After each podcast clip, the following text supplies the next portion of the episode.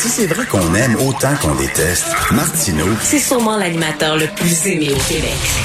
Vous écoutez Martineau. Cube Radio.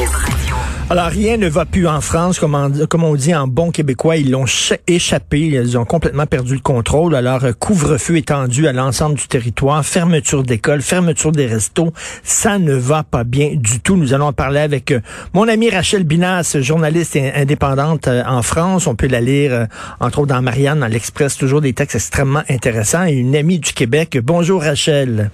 Bonjour. Alors, on va se tutoyer parce qu'on on- on se connaît quand même. Rachel, comment toi, est-ce que tu es découragée? Euh, Est-ce que je suis découragée? Oui. Non. Non, non, non. non, je, je crois qu'on a, on a bien compris que hum, 2021 ressemblerait, hélas, euh, à 2020. On est dans une espèce, voilà, de, de continuité. Et en effet, euh, encore cette année, on ne peut conjuguer la vie qu'au qu'au présent. Un présent qui nous paraît éternel hein, maintenant, euh, mais on commence à se faire à accepter cette incertitude euh, et, on commence à s'installer bon an mal an dans, dans ce nouveau monde.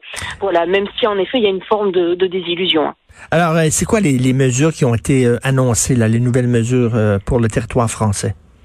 Alors, euh, on, parle de confinement, il faut quand même mettre pas mal de guillemets au terme parce que je crois que ça n'a rien à voir avec, par exemple, le confinement que vous pouvez vivre euh, côté québécois.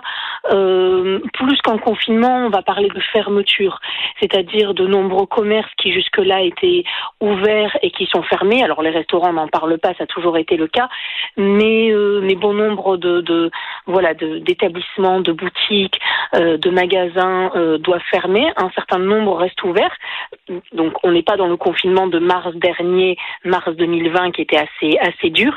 Et puis surtout là le, le gros changement, euh, en plus de des mouvements euh, de, de migratoires au sein du territoire qui sont qui sont limités, c'est la fermeture des écoles. Euh, Ben. Jusque là, la France en, en tirait une certaine fierté, c'est-à-dire qu'on avait décidé et plutôt réussi, hein, il faut le dire, à maintenir les écoles ouvertes, ce qui pouvait favoriser euh, bah, non seulement la continuité euh, de l'éducation, euh, des rapports sociaux pour les enfants, et puis euh, un- une facilité de travail pour les parents, bien sûr. Là, à partir donc de vendredi, les écoles, les établissements scolaires vont fermer pour un mois.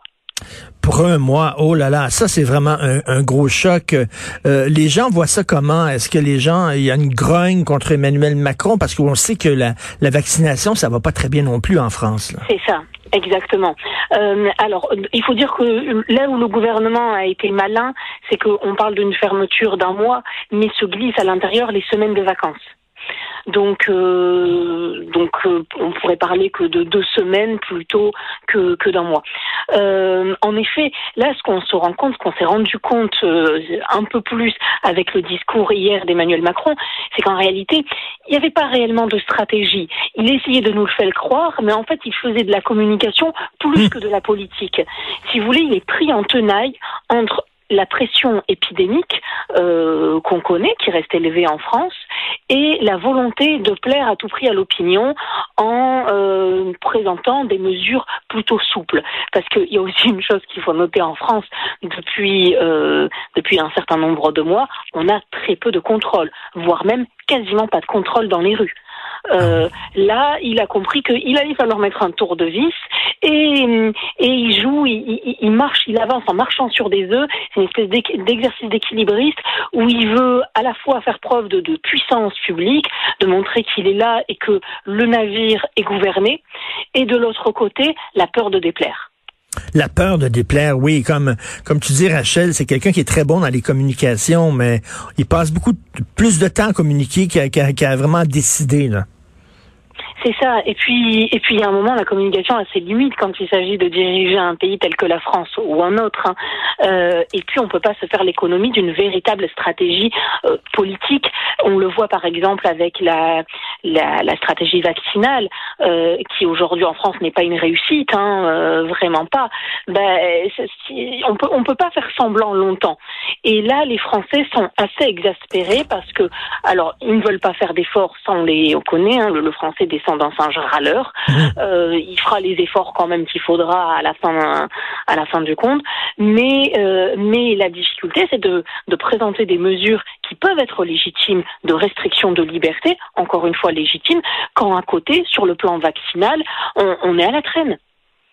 Et euh, Rachel, on, sait que euh, les gens étaient euh, sont revenus à l'État-nation. L'État-nation soudainement acquis énormément d'importance après des années où on se faisait dire que ce qui est ce qui est bien, c'est la mondialisation, ce sont les instances supranationales, etc. Là, on se rend compte qu'en période de crise, il y a rien de mieux qu'une nation qui a le plein contrôle de ses frontières, de ses moyens. Est-ce que l'Union européenne a vraiment aidé la France au cours de cette crise? Elle, elle a quand même permis, euh, si vous voulez, alors ça dépend, hein, chacun euh, voit midi à sa porte. Euh, ce qu'on peut lui mettre quand même à son crédit, c'est que l'Union européenne a permis une répartition plutôt juste des doses euh, de vaccins.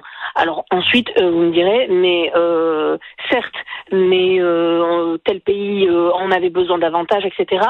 On va dire que ça a permis d'éviter une concurrence peut-être parfois un peu malsaine, peut-être violente, parce qu'on parle quand même de, de, de, de médecine, hein, on parle de la santé entre les pays. Maintenant, c'est pas suffisant. C'est pour ça que certains pays, comme l'Allemagne, il me semble, a recours à la fois pour l'Allemagne aux doses euh, distribuées par l'Union européenne, mais aussi, ça c'est l'Allemagne, on le sait, elle a toujours fonctionné ainsi. En réalité, on parle toujours de duo franco-allemand, euh, pas du tout. Euh, L'Allemagne fait cavalier seul. Hein. Et l'Allemagne, en plus d'avoir recours donc à ces vaccins distribués par l'Union européenne, a décidé d'en acheter à son compte. Donc de mettre en place cette politique euh, de vaccination vaccinale, d'acquisition de vaccins au sein de l'Union européenne et aussi nationale euh, par le biais de, de, son gouvernement. Là, les, parce que parce qu'en plus on se rend compte, on n'est qu'au début hein, en réalité mmh. de cette politique vaccinale.